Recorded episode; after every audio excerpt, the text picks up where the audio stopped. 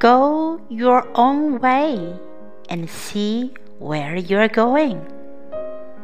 走自己的路，看看会走向哪里，别无选择。